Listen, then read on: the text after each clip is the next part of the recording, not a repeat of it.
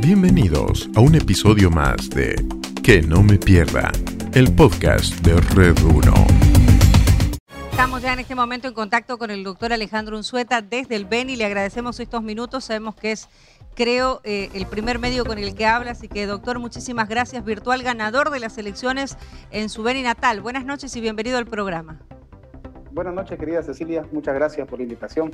Bueno, eh, realmente estamos aquí ya, como decir, descansando de tan ardua campaña electoral y realmente ha sido muy difícil. Eh, esperar estos, estas horas se cuentan, parecen días eternos, ¿no? Para de una vez saber los resultados finales. Doctor, en este momento el conteo de actas en el Beni va al 56.91% o ha avanzado un poco más?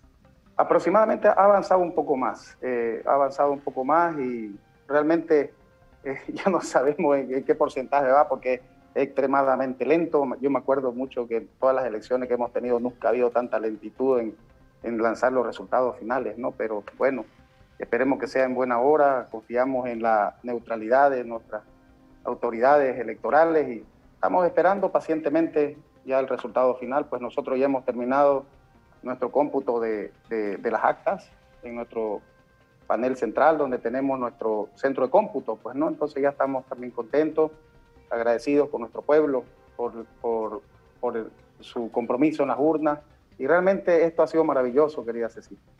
En el conteo que ustedes han realizado como agrupación, doctor Unzueta, ¿cuál es el porcentaje de diferencia entre usted y el, y el candidato que le sigue? Bueno, es bastante, ¿no? Aproximadamente algo más de 20%. ¿Más de, perdón, doctor? Algo más del 20%. Más del 20%. por, sí, así es. 22% más aproximadamente me informan ahora. ¿Esto lo llevaría a ser ganador en primera vuelta? Claro que sí, porque estamos también por encima del 40%, ¿no? A pesar de que hay bastantes cosas que no están dentro de la, del, del, marco, pero estamos muy bien, estamos eh, ya eh, según todos nuestros conteos con todas las actas, porque tenemos todas las actas llegadas de provincia, inclusive del TIMNI ya al 100%, estamos por encima del 43%. Muy bien, estamos también, doctor, y queremos saludar a Juan Carlos Monroy, que se suma a la entrevista desde la ciudad de La Paz todo el país siguiendo esta entrevista desde el Beni. Conversamos con el doctor Alejandro Unzueta, Juan Carlos, virtual gobernador también de el Beni, de acuerdo a los datos tanto preliminares en conteo rápido que lanzamos nosotros el domingo pasado aquí en Red 1 de Bolivia a través de Focaliza, como en el conteo ya oficial que avanza casi el 60% de los votos en el Beni. Juan Carlos. ¿Qué tal, Cecilia? Buenas noches. Saludo también al doctor Alejandro Unzueta. He revisado aquí mientras los escuchaba la página y están al 56.91% exactamente hasta hace 30 segundos atrás. Y la diferencia, eh, de acuerdo a, esta, a este dato, es, es bastante amplia. Doctor Unzueta, eh, buenas noches. Eh, se dice usted virtual gobernador del departamento del Beni. Mi consulta es, ¿cómo así decide participar en, en, la política, política partidaria como tal? ¿Es su primera experiencia en este tipo de, de actividad? Sí, claro que sí. Como ustedes saben, yo normalmente nunca he estado en la política, soy apolítico. Y la pregunta directo al grano, eh, nosotros decidimos lanzarnos a la política después de que empezó esta segunda ola de la pandemia. Y como ustedes saben, nosotros fuimos soldados duros para salvar a nuestro pueblo en la primera ola de la pandemia. Y bueno, empezó la segunda y, creo que era pertinente que las autoridades ayuden a nuestra gente y usted va a las provincias y es increíble el estado de indefensión en que están nuestros hermanos venianos eh, sin medicamentos, ni siquiera una aspirina en los, en, los municipios eh, más alejados, eh, inclusive aquí en la capital, en la ciudad de Trinidad, no se imagina la pobreza extrema, cómo la gente no vive, sobrevive. Y creo que era momento ya de, decir un alto ¿no? a, a los gobernantes que hemos tenido en nuestro departamento, que realmente se preocuparon de otras cosas menos de ayudar a su pueblo. Ahora, doctor Unzueta, eh, mire qué casualidad, hoy estamos recordando un año exactamente del, de los primeros casos de coronavirus, un año de la pandemia en Bolivia. Y claro, ha marcado protagonismo, ha marcado notoriedad su participación sobre todo, y lo sabe el departamento del Beni, la población beniana, en esta primera ola, cuando decide usted trasladarse a esa región a ayudar a la población. ¿Ese cree que fue el puntal, la punta de lanza para después lanzar su candidatura? ¿Alguien le dijo, oiga, tiene usted mucho respaldo por esta labor que está haciendo, ¿por qué no va de gobernador? ¿O usted se le ocurrió a usted solo? No, no, para nada. Eh, la gente cuando empezamos a, en noviembre del año pasado, nuevamente cuando empezaron a, ver los primeros eh, recontagios o, la segunda ola, si quieres llamarlo así, nosotros vinimos y seguimos ayudando, no había ninguna proyección política ni nada y la gente nos decía, doctor, este, ya nos salvó, no nos deje moribundos no nos abandone, pero verán ustedes de que eh, todos los recursos que se derogaron cuando hicimos la primera cruzada de sanación, que no solamente fue en el Beni, inclusive llegamos a Chacachi, Guanuni, a salvar a, todos nuestros hermanos a donde nos llamaban, íbamos. Eh, si, bien se recuerdan que están en las redes sociales, estábamos recién en cuarentena, eh, no habían medicamentos, no había ningún tratamiento, era ibuprofeno, inclusive había las controversias, ibuprofeno, paracetamol y esperar la reacción del sistema inmunológico. Y bueno, nosotros fuimos elegidos, tocados, ya lo he dicho mil veces, de por Dios, y nos, dio una terapia, una terapia totalmente efectiva. Vinimos a nuestro departamento y las recuperaciones eran milagrosas, impresionantes.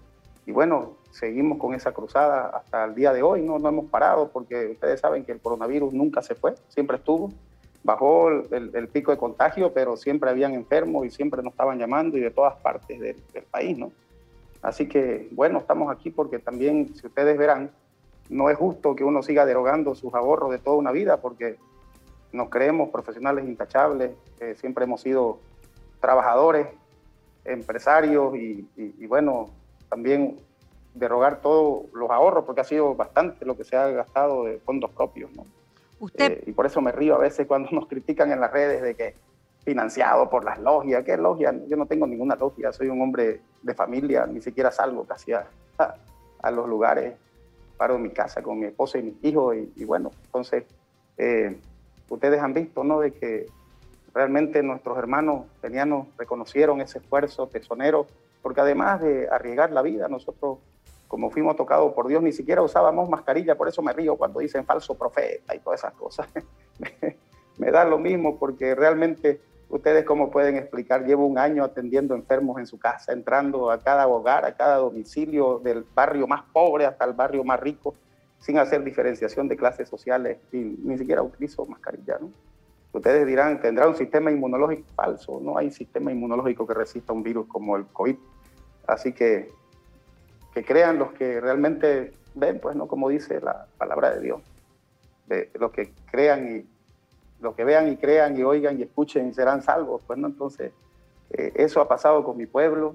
Eh, mi pueblo se salvó, se sanó. Eh, no tenemos miedo al coronavirus. vivimos normal aquí en Trinidad. La gente si usa mascarilla es porque las autoridades municipales y gubernamentales se lo exigen, ¿no? Y, y bueno, en lugares cerrados sí es necesario, pero después, miren ustedes, es impresionante la demostración de fe y ¿Qué más? Nosotros hemos traído a nuestro departamento no solamente una cura de sanidad con medicamentos, sino también hemos vuelto a, traer la fe a nuestra tierra. Doctor, cuando usted decía hace instantes, obviamente mi pueblo creyó y, y me lo demostró con el voto, eh, ¿usted cree que, que esta fue la respuesta de su gente, de su pueblo, del Beni, ante su incursión en un momento difícil? Eh, nosotros analizamos un poco el fenómeno Alejandro Unzueta en el Beni el pasado domingo cuando mostrábamos encuestas eh, y boca de urna y también mostrábamos ya el conteo rápido y nuestros analistas nos decían una persona que llega de afuera, eh, se lo conoce como el outsider de la política, que nunca estuvo en política, una persona que, este, como usted dice, invirtió de sus propios recursos en una terapia no muy convencional contra el coronavirus, que fue criticado, que incluso le iniciaron demandas, pero que hoy es electo gobernador del Beni. Entonces, ¿usted cree que todo esto confluyó efectivamente para la votación? Bueno, respondiéndole sobre la terapia, ¿no? La terapia es más que convencional, querida Cecilia. Nosotros utilizamos dos antibióticos, acitromicina y sulfametosazol trimetropin, un corticoide, que es la prednisona, que es análogo a la dexametasona, sin embargo tiene mejores efectos terapéuticos que la dexa y eso lo podemos hablar después si quieren en una entrevista sobre coronavirus y, realmente nosotros hemos terminado una tesis de 320 páginas con todos nuestros reportes científicos, con estudios moleculares, etcétera, Y, bueno, y utilizábamos un antiinflamatorio. Entonces, si ustedes ven, cuando nosotros salimos con esa terapia, que es muy convencional y además es muy efectiva. Pero en ese momento no lo era, doctor. En ese momento lo criticaron mucho. Exacto. Claro, en ese momento. Obvio, si solamente, solamente, inclusive en Estados Unidos hablaba de la solamente del ibuprofeno. Claro. Después de, de, 15 días que nosotros terminamos la cruzada de sanación a tranquilidad, recién salió Donald Trump con, con, la hidroxicloroquina y la citromicina, que es uno de los antibióticos que nosotros damos. Entonces, eh, realmente esto ha sido muy milagroso. ¿no? Eh, el gobierno que salió de Yanine Áñez, realmente yo siempre lo digo, nunca hablo mal para las personas, pero realmente fue nefasto para nuestro país. Escondieron una terapia, eh, robaron en tiempos de pandemia y bueno, fueron los principales y los que más nos atacaron durante la campaña. Y, bueno, pero ustedes ven que se ha demostrado la eficacia terapéutica, ven que la dexametasona en, en, más de tres dosis ya produce un distrés respiratorio mayor a los pacientes y, y la prednisona en una anemia hemolítica similar a, la que produce este virus es de, primer, de, primera línea para mejorar el distrés respiratorio. Y el tiempo ha dicho la verdad, el tiempo nos ha dado la razón. Las aspirinas igual, acuérdese cómo nos atacaban cuando recetábamos aspirinas, ¿no? Y, y ahora las aspirinas, los alemanes dijeron de que, y mantienen y conservan de que es impresionante en la ayuda contra el COVID y para mejorar el, la respiración de los pacientes.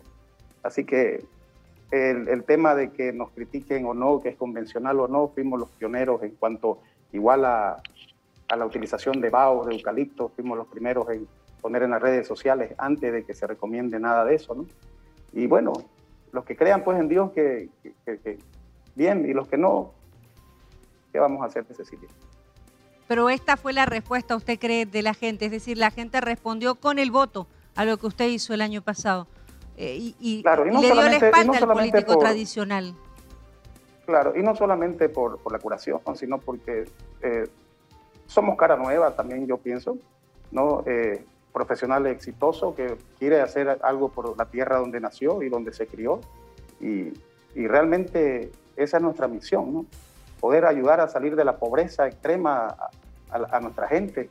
Aquí en la capital, Cecilia, no tienen ni agua potable las personas, no tienen ni alcantarillado, todavía se utilizan letrinas, las casitas son de, acá le llamamos chuchío, pues no que es como una cañahueca. Las casitas de chuchío las, cubren con, con, con, hule de camión para, o, bolsas plásticas para que no les entre la lluvia. ¿Cómo es posible que en pleno 2021 nosotros tengamos ese tipo de crema pobreza? Eh, el, el, índice de analfabetismo está por el 50%, los jóvenes que no terminan el colegio mucho peor, y eso conlleva a que la mortalidad materno-infantil sea altísima.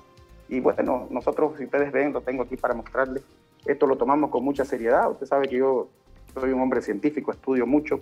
Este programa de gobierno lo hemos hecho con bastante responsabilidad, con la ayuda de consultores externos, para realmente ver la falencia que tiene nuestro departamento. Y decirle que el Beni es rico, es rico, pero ¿qué ha pasado? La expansión demográfica, la, diversificación, vale decir acá, por cada kilómetro cuadrado creo que hay un habitante y medio. Hay zonas del Beni donde están falta de conexión, tienen que viajar días y días en, en canoa para llegar a un centro de salud. ¿Cómo es posible? No? Entonces, realmente nuestras autoridades salientes y de muchos años, no solamente de esta gestión, se olvidaron de su pueblo. Y creo que también ese es un factor que nos ha llevado a, consolidar esta, este triunfo. ¿no? Doctor Unzueta, permítame hacerle estas consultas ya en lo estrictamente político y lo que se viene de aquí en adelante. La primera, el movimiento Tercer Sistema, que es la organización política que lo ha postulado allá en el Beni, ¿lo busca usted o usted busca al movimiento Tercer Sistema? Y en ese sentido, doctor Unzueta, ¿cómo va a ser su futuro gobierno departamental? ¿Va a responder a su partido o va a ser independiente a su partido? Bueno, qué buena pregunta. Cuando nosotros como ustedes saben, yo siempre estoy acá. Eh, nos buscaron como cinco plataformas ciudadanas, entre ellas Comunidad Ciudadana, eh, NACER, la CPMB, eh, MTS, y nosotros queríamos formar una alianza. La cosa que no se dio por egoísmos mediáticos de politiqueros, si quieres llamarlo así, ¿no? O de gente que tenía otros intereses y no los intereses puros que tenemos nosotros. se dio que MTS dice, nosotros apoyamos al doctor Usueta por su ideología, vaya con quien vaya. Cuando ellos me exigieron que yo decida por qué sigla ir, y, me presionaron. Yo les decía, ¿por, ¿por qué no hablamos? Si lo que queremos es cambiar nuestro departamento. Y me exigieron, dije, bueno, MTS, porque era un partido nuevo, un partido del occidente, un partido que, que se creó, no sé con qué fines políticos del señor Pazzi, pero ellos nos brindaron, y entonces dije yo, elegimos por nuestros amigos, tres, tres, tengo tres amigos personales de toda la infancia que siempre han sido nuestros, nuestros asesores, nuestro, nuestro pilar fundamental en esto de acá, ¿no? nuestro apoyo ético y moral. ¿Y con quién quieren ustedes que vamos? MTS, MTS, MTS. ¿Por qué? Porque es nuevo, porque no nos ponen condiciones. Y bueno, cuando ya decidimos MTS y quisimos hacer acuerdos políticos, todos se levantaron y se fueron y nos dejaron solos. Y de ahí comenzamos, fue impresionante cómo comenzaron a llegar personas de los municipios y solamente pedí de que eh, nos respeten algunas candidaturas, porque yo no tenía ni siquiera candidatos. En Cercado, eh, un muchacho, Marcelo Vargas, nos dijo, eh, los, jóvenes queremos apoyarlo, doctor, y, a costa de que quiero ser asambleísta, bueno, y así comenzamos, le cuento. Y todavía era un sueño muy lejano, que se fue consolidando poco a poco, milagrosamente, eh, con, los personeros de MTS, yendo directo a su pregunta. Eh, no he hablado con el señor Pazzi, solamente tuvimos un almuerzo para conocer los candidatos, una reunión muy escueta, muy corta, para ver eh, tema de, de candidaturas, pero nada, nada. Yo les digo, realmente ha sido muy, muy bondadoso ese partido. No tenemos ningún compromiso político con el MTS, no nos exige nada tampoco, tampoco puede exigirlo, ¿no? Pues solamente prestaron sus siglas para que podamos hacer realidad un, un sueño, un sueño de cambiar nuestro departamento. Y esa es la, respuesta específica, no, no debemos ningún, ninguna condición es política decir, con MTS. Es decir, doctor Unzueta, eh, para aclarar el tema, eh, ¿usted considera que su, su futura gestión va a ser absolutamente independiente del movimiento Tercer Sistema, es decir, va a ser independiente. ¿Y por qué pongo énfasis en esto? Porque, claro, en días pasados ha salido el, quien es el líder, el jefe del movimiento Tercer Sistema, Félix Patzik, que prácticamente ha empezado a hablar de las victorias que ha tenido su organización política en el Beni, en Pando, etcétera. Por eso le decía, ¿cómo va a ser esa relación? Bueno, la organización política que tenía el, doctor Pazzi aquí en el Beni eran dos muchachos, Víctor Quispe, que se llama, que les dimos con cariño Osito, y no me acuerdo el nombre, Enrique, eh, Richard, y Richard, que un amigo de infancia también, que nos encontramos de tiempo, solamente a ellos dos conocimos y unos dos muchachos más, que no me acuerdo el nombre, son muy malos para los nombres. Esa era la organización del Beni, ¿no? Y miren ustedes la respuesta de nuestra gente. Pero no solamente Alejandro Unzueta, le cuento que se unieron muchos profesionales jóvenes, mucha gente de buenos principios. Y creo que también ese es el tercer pilar fundamental en nuestra, en nuestra victoria en estas elecciones.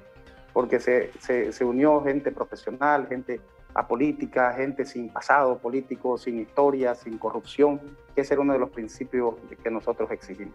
Y para decirle, ¿no? dentro de la, de, la, organización de nuestro, de nuestro eh, esquema, digamos, o, estructura partidaria, eh, como no conocíamos muchas personas en las provincias, eh, nosotros le pedimos a estos dos muchachos que vayan, porque ellos nos, nos, pidieron, podemos hablar en su nombre, doctor, todo el mundo quiere apoyarlo.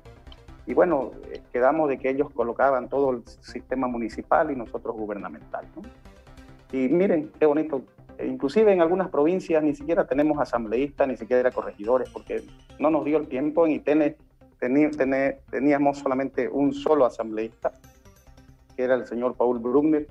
Eh, en otras provincias solo algún corregidor, y así. Pero así sacamos sacamos votación en todas las provincias y realmente es maravilloso esto, mi querido. Doctor, y, si en todo caso eh, el partido, digamos, ¿no? el movimiento Tercer Sistema quiere de alguna manera exigir algo, ¿cuál será la respuesta de Alejandro Unzueta? Bueno, eh, el Tercer Sistema también formó activistas acá, ¿no? de que como lo estamos haciendo, querida Cecilia, es pedir a los diferentes colegios de arquitectos, de ingenieros, de abogados, de administradores, de economistas, nos pasen currículum, ¿no? porque realmente queremos que realmente se, acabe esa tecnocracia que había antes y dedocracia de, de, poner a los parientes y perpetuar familias en el poder, que lo único que hacen era taparse los actos de corrupción. Y, realmente no va a ser, no, no, no pueden tener ninguna exigencia gubernamental porque la gente votó por Alejandro Unzueta para un cambio, entonces yo no voy a hacer más de lo mismo de antes, de poner eh, entidades políticas y empoderar personas a dedo. Así que esa es mi respuesta. Vamos a ser firmes, vamos a ser valientes, vamos a ser duros porque esto es una responsabilidad con mi pueblo, no con un partido político. Además, les digo, el partido político no aportó absolutamente nada en la campaña en, en logística. ¿Y en recursos tampoco? Tampoco, por supuesto que tampoco. Yo le voy a decir, los recursos se generaron de la persona que les habla y de, todas las, agrupaciones que, como le digo, se formaron en todos los municipios y provincias, eh, candidatos a alcaldes, concejales, asambleístas, corregidores, donde lo teníamos, ellos manejaban la campaña, entonces el, único gasto que yo tenía era ir a acompañar, dar discursos, eh, presentarle nuestro plan de gobierno, presentarle nuestra filosofía y nada más. Así que ha sido una campaña realmente de, creo que de muy poco costo, porque las personas que participaron eh, no eran personas empoderadas de dinero, no eran personas ricas, era un mix de gente clase media, inclusive había muchos pobres que no, que no aportaron absolutamente nada en la campaña, solamente su trabajo tesonero de puerta a puerta. Por decir la señora Bolivia Vaca, eh, ella es nuestra segunda asambleísta de cercado, ya ganó, consolidada, y, realmente no, no, aportó recursos económicos, pero sí esfuerzo, capacidad de liderazgo femenino y eso, eso nos ha llevado al triunfo, querida Cecilia. Doctor, ¿cuál será su Doctor Unzueta, eh, Juan Carlos, adelante. Sí, eh, gracias Cecilia. Eh, mi última consulta, doctor Unzueta. ¿Cuál es el concepto que tiene usted, el concepto del movimiento al socialismo, que claro, a partir de estos resultados ahora va a ser su oposición en su región? Bueno, yo quiero decirle que en ningún momento yo voy a ser opositor del movimiento socialismo, pues es nuestro presidente, ¿no? Entonces, vamos más bien a ponernos a disposición para hacer proyectos concurrentes para mi región. Eh, una de mis filosofías es, nosotros tenemos dentro de nuestras filas, dentro de nuestras estructuras, azules, verdes, rosados, amarillos, si quiere, y blancos, que somos nosotros como partido nuevo. Así que no, no hacemos ningún tipo de discriminación partidaria. Lo que queremos es que nuestro pueblo se una para, para traer progreso a nuestro mismo departamento. Y le, repito, no soy oposición del MAS, nunca lo he sido, de ningún partido. Creo que si me hablan de oposición, del único opositor que tendría sería la señora Yanine Áñez. ¿Por qué? Porque usted sabe, Cecilia, cómo nos persiguieron, cómo escondieron una cura encima eh, especularon los medicamentos. Si usted ha vivido la pandemia en la primera fase, una citromicina que costaba 9 bolivianos valía 70, 80, hasta 100 bolivianos en las farmacias en Santa Cruz, en, Trinidad, y por último no se encontraba. Entonces realmente especularon medicamentos, escondieron curas, escondieron medicamentos y, producto de eso despedimos muchos amigos, muchos familiares y muchas personas. Y bueno, no quiero hablar más, no me gusta hablar mal de las personas, pero sí, si de alguien tengo que hacer oposición de, ese gobierno transicional. Doctor, finalmente, ¿cuál es el mensaje que le quiere dar a todos los venianos? Bueno, apuntar también que Cristian Cámara Arratia, ya con el 99.75% de los votos, es también alcalde en, en Trinidad, del Movimiento Tercer Sistema, eh, entonces, ahí habrá, me imagino que también mayor concurrencia en lo que significa el trabajo. ¿Qué mensaje le quiere, le quiere dar al pueblo veniano que nos está siguiendo a esta hora de la noche, a la gente que lo conoce también en el resto del país, en Santa Cruz y bueno, en Bolivia, que lo están mirando? Bueno, un mensaje de, gratitud, de agradecimiento por, por confiar en esta persona, en este profesional y decirles que lo vamos a tomar con mucha responsabilidad, que realmente queremos hacer las cosas bien desde la educación, empezando por la salud, que eso es básico para nosotros, ¿no? que es un pueblo sano, un pueblo que trabaja. Y un pueblo que trabaja, un pueblo que prospera. Y lo otro, que dentro de nuestro plan de gobierno principalmente vamos a tecnificar a nuestros jóvenes para que no, no quieran ser solamente peones, porque acá uno de las fuentes de trabajo es la ganadería, usted sabe, ¿no? Entonces, peones o mototaxistas sino también que hagan eso, pero también se tecnifiquen en agropecuaria, en agronegocio, en industrialización, en mecánica, en electricidad, porque eh, tenemos que, mejorar la educación de nuestro departamento. Gracias por haber conversado con nosotros esta noche, doctor Alejandro Unzueta, desde el Beni. Le enviamos un saludo. Gracias, Cecilia. Un saludo grande para ustedes. Gracias por la entrevista y voy a servirles. Un abrazo grande al amigo que nos entrevistó también y nos hizo las preguntas y a mi querido pueblo veniano. Bueno, vamos que se puede. Gracias por la preferencia, doctor. Muchísimas gracias. Gracias al doctor Alejandro Unzueta, virtual gobernador del departamento del Beni que nos ha acompañado, Cecilia, esta noche acá en Que No Me Pierda. Claro, faltan, está en el cómputo, pero ya la diferencia, como ha ocurrido en otras candidaturas, es muy amplia, eh, irreversible básicamente, para ya eh, empezar a comenzar, en el caso de estas autoridades electas, en su trabajo a futuro por el bien de sus regiones. Y como siempre nosotros, conversando, Juan Carlos, con los protagonistas, como tiene que ser. Por eso le agradecía por la preferencia, porque es el primer medio con el que conversa luego de conocer ya el avance de la votación, obviamente, en el BEN y el doctor Alejandro Unzueta. Gracias por escuchar el podcast Que no me pierda.